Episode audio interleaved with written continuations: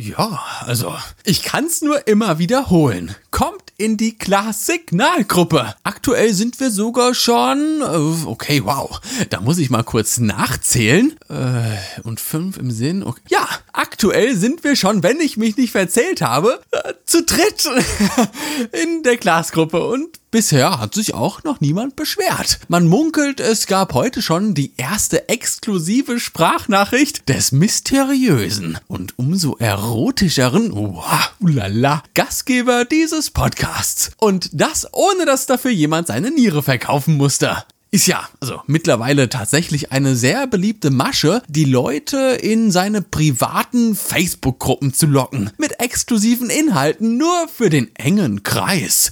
Den Inner Circle.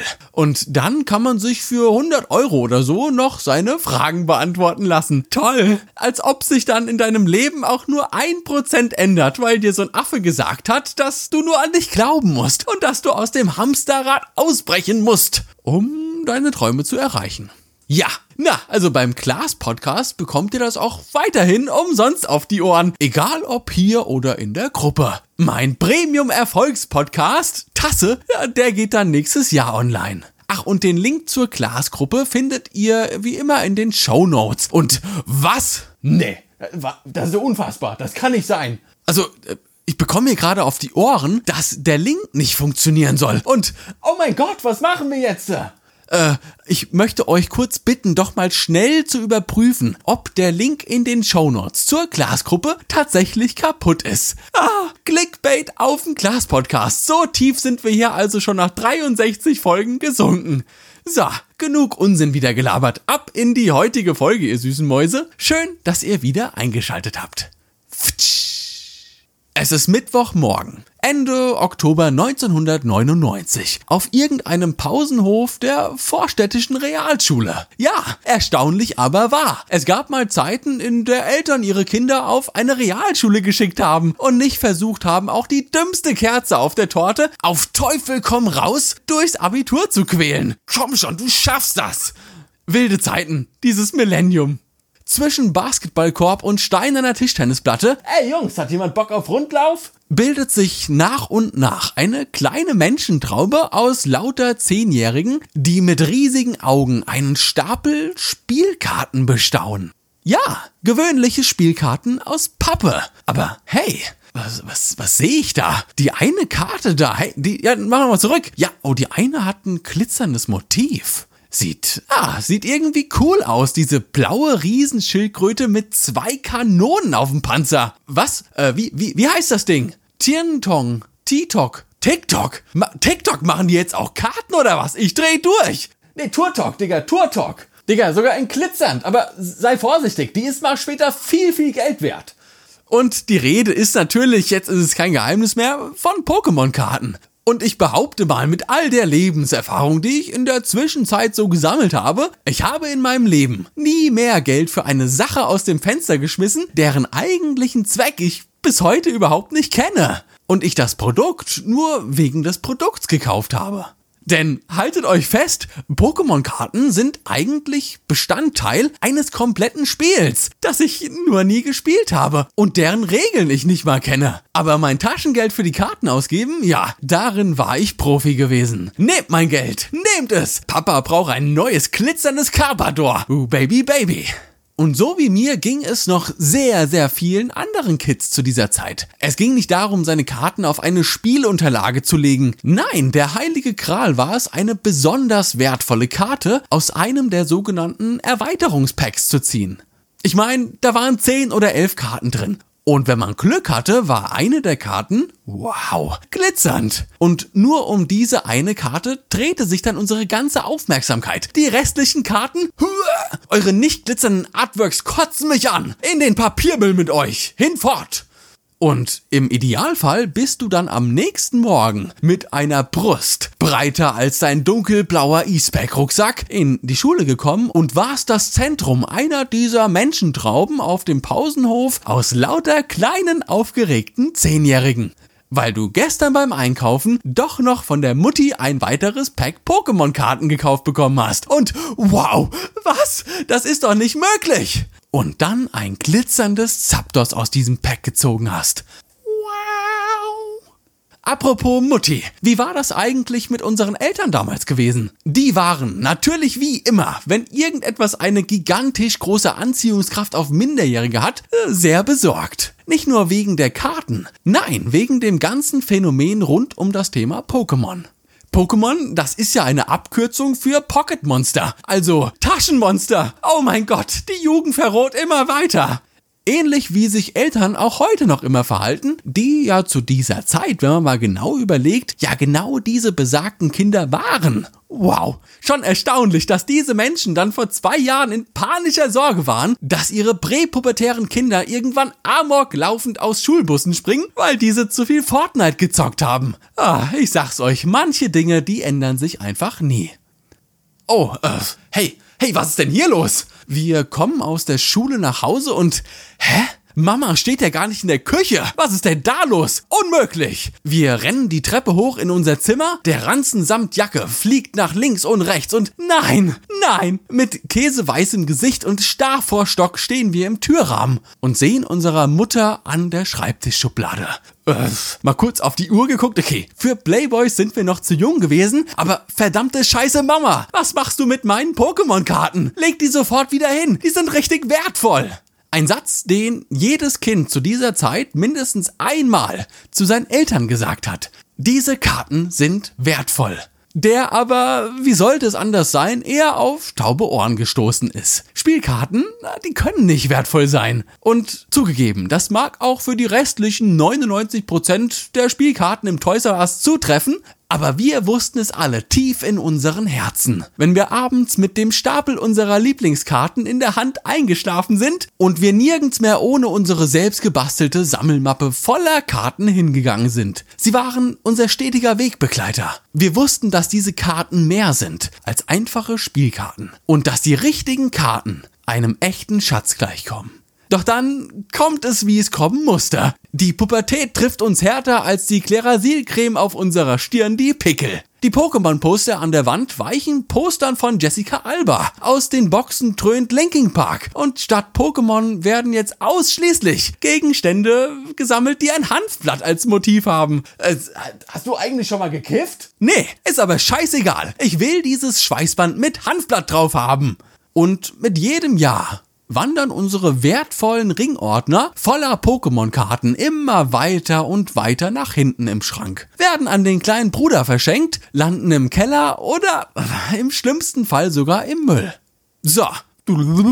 20 Jahre vorgespult. Die erste Generation der Pokémon Kids bewegt sich mit großen Schritten auf seine 30er zu. Um einen herum wird plötzlich ständig geheiratet. Es werden Babys am laufenden Band geworfen und der Job wird von Level zu Level immer spießiger und eintöniger. Die Einschläge um einen herum, die dir eiskalt ins Gesicht schreien, dass du ein alter, fetter Sack geworden bist, die kommen immer näher und näher. Und irgendwann liegst du abends mit deiner Schnecke auf der Couch und siehst beim Durchseppen den Werbespot für das neueste Pokémon-Spiel für die Nintendo Switch. Du denkst dir, hey, cool, das waren wilde Zeiten, als wir noch alle im Pokémon-Fieber waren. Ich will der Allerbeste sein, wie keiner vor mir war. Und schwuppsdiwumms, beim nächsten Besuch bei deinen Eltern wagst du den Blick durch dein altes Kinderzimmer und kniest dich unter den Schreibtisch und wühlst in einem Stapel aus alten Ordnern und Zeitschriften.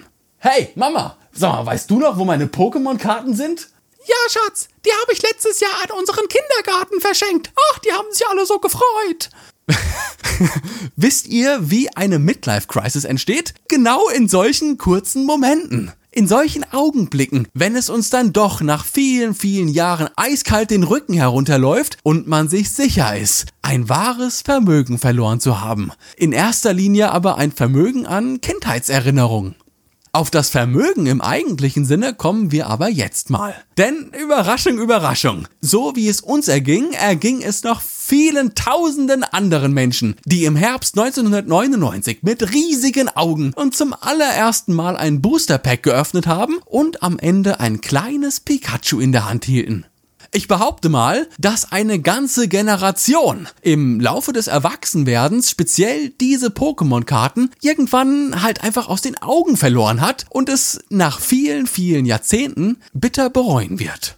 Den Beweis, haha, den habe ich natürlich auch direkt zur Hand. Pokémon-Karten und da seit 1999 immer wieder durchgängig neue Sets gedruckt wurden, müssen wir uns hier speziell auf die erste Edition, auf das erste Set konzentrieren. Das Basisset der Pokémon-Karten wird aktuell so wertvoll gehandelt wie noch nie.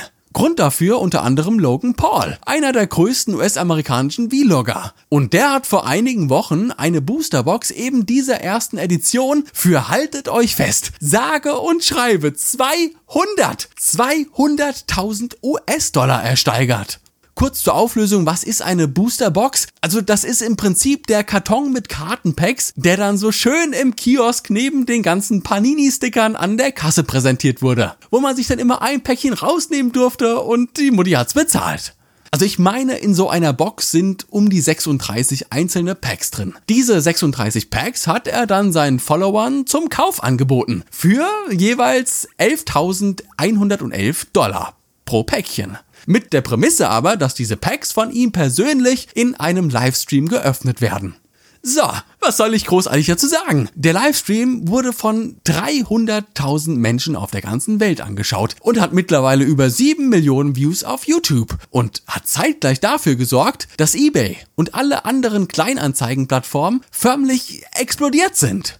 Die Preise für alte Pokémon-Karten sind über Nacht in die Höhe geschossen. Aber das war noch nicht alles gewesen. In einem darauffolgenden Video von Logan Paul sieht man ihn mit einem Koffer voller Bargeld im Wohnzimmer bei einem der größten Kartensammler der Welt. Wieder vorgespult, das Video endet damit, dass Logan den Koffer mit 150.000 US-Dollar in Bar im Wohnzimmer stehen lässt und das Haus des Mannes mit einem schattenfreien, glitzernden Klurak aus der ersten Edition des Basissets wieder verlässt. Eine einzige Karte, mehr nicht. Rapper Logic hat dem Ganzen dann noch die äh, Sahnekirsche aufgesetzt und in einer Versteigerung ein sehr ähnliches Klurak im selben Zustand für äh, 200.000 US-Dollar ersteigert. Wow. Und jetzt war alles zu spät. Jetzt war Ausnahmezustand. Die Plattform eBay hatte noch nie mehr Suchanfragen zu diesen Karten erhalten und viel wichtiger, es wurden noch nie höhere Preise für diese Karten am Ende einer Auktion gezahlt. In exakt diesem Moment werden selbst Karten im schlechten Zustand für Hunderte oder sogar Tausende Dollar und Euro verkauft. Der Hype um Pokémon-Karten ist so groß wie seit 20 Jahren nicht mehr. Aber warum ist das so? Warum sind Menschen über 30 mit einem festen Job dazu bereit, tausende Dollar oder Euro für eine einzige Spielkarte zu bezahlen? Naja, ich bin kein Experte für Sammelkarten oder gar Psychologe, aber ich habe da so meine Vermutung.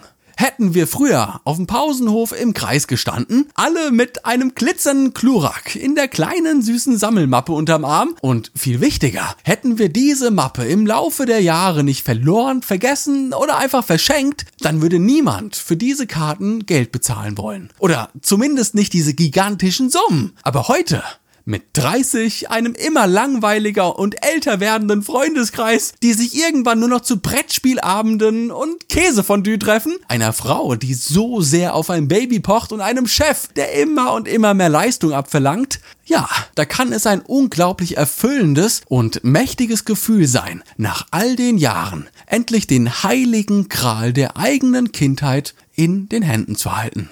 Versiegelt in einer Schutzhülle und ohne Kratzer, Knicke oder abgeflatterten Holo-Effekt.